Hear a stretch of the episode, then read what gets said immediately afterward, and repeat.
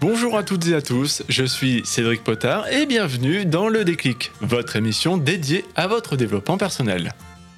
Tout d'abord, je tiens à vous souhaiter une très très bonne année 2022 et surtout la meilleure santé possible, et encore plus par les temps qui courent. Hein. et bien entendu, que tous vos projets se réalisent. Et comme c'est le début de l'année, peut-être que vous vous êtes déjà lancé à fond dans de nouveaux projets, dans la mise en place de nouvelles habitudes.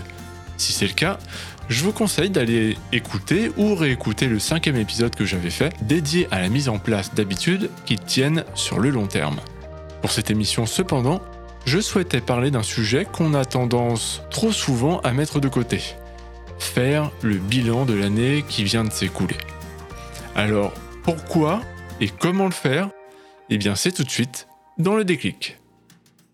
Alors, pourquoi il est si important de faire un bilan annuel? Selon moi, il est vraiment important de faire ce bilan car il permet de prendre conscience de ce qui a été réellement fait durant l'année qui vient de se passer. Mais aussi de pouvoir ajuster les projets en cours pour savoir où on en est à l'heure actuelle. Parfois, il suffit juste de quelques petites rectifications pour un impact majeur. C'est un temps qu'on dédie uniquement à l'analyse et à la prise de recul. C'est aussi parfait avant de se lancer à corps perdu dans ces bonnes résolutions, et ça vous aidera à avoir les idées plus claires. Symboliquement, on le fait en décembre ou en janvier, car il symbolise aussi la fin d'un chapitre, la fin de l'année, et le début d'un nouveau. Mais bien entendu, vous êtes libre de vous y mettre quand vous le souhaitez. D'ailleurs, je vous ai préparé en fin de podcast une série de questions pour vous accompagner dans ces réflexions. Comment bien préparer son bilan de fin d'année en trois points? Le premier point, prendre son temps. Faire son bilan, ce n'est pas quelque chose qu'on rush et qu'on fait en 5 minutes. Il est fondamental de prendre son temps. C'est un moment pour soi qu'on doit savourer, mais aussi de laisser le temps à nos souvenirs de se remettre en place, de se remémorer un maximum de détails de l'année passée. Pour l'avoir fait récemment, franchement c'est assez dingue ce dont on peut arriver à se souvenir au fur et à mesure de l'exercice. Au début, j'avais quelques éléments par-ci par-là, et puis j'ai fini par remplir mon carnet. Bouclez dans votre agenda au minimum une à deux heures de votre temps pour le faire. Sincèrement, j'insiste. Je sais que ça paraît beaucoup et on n'a pas envie de se lancer dans quelque chose d'aussi long, mais ça en vaut vraiment la peine. Le deuxième point, faites-le uniquement par écrit. Je ne sais pas pour vous, mais moi quand je pense à l'écriture, cela me ramène quelques mauvais souvenirs et me fait penser à l'école. Pourtant, il a été démontré au travers de diverses études que lorsque l'on écrit les choses, cela permet d'y voir plus clair, de les trier et de faire ressortir des éléments qu'on n'avait pas prévus. Ça permet aussi de libérer notre cerveau de quelques informations qui lui sont peu utiles. D'ailleurs, les neurosciences ont permis de voir à quel point les zones d'activation neuronale sont plus nombreuses et intenses lorsqu'il s'agit d'écriture manuelle et non informatisée.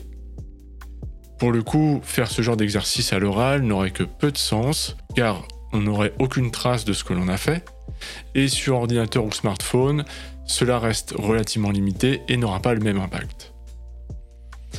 Donc choisissez votre plus beau carnet, ou à défaut quelques feuilles de papier, et votre plus beau stylo, mettez-y de la couleur si vous le souhaitez, libre à vous de le personnaliser à votre image et de le rendre unique. Troisième point, veillez à ne pas être dérangé.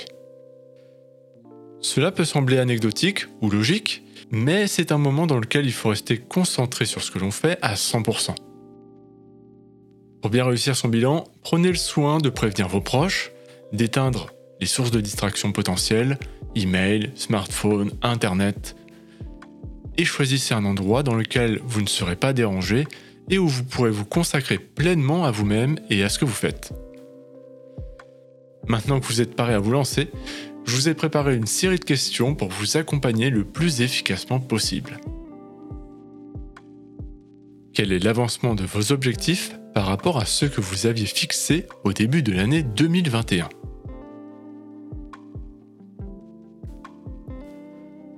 Quelles sont vos plus grandes fiertés au cours de l'année passée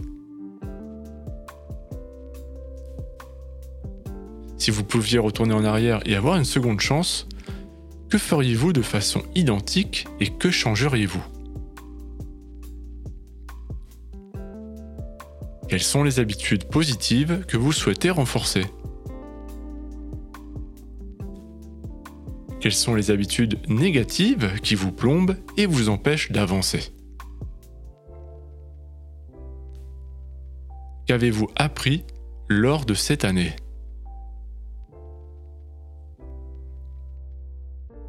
Listez les personnes que vous avez rencontrées et qui ont eu un impact positif ou négatif sur vous. Quels ont été les moments difficiles et comment avez-vous surmonté cela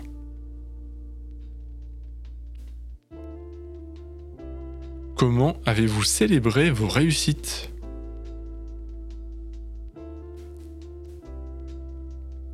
Et enfin, décrivez votre année en trois mots. Et maintenant, une fois que vous avez bien pris le temps de répondre à toutes ces questions, et j'insiste vraiment sur l'importance de prendre ce temps pour vous, quelle est la suite?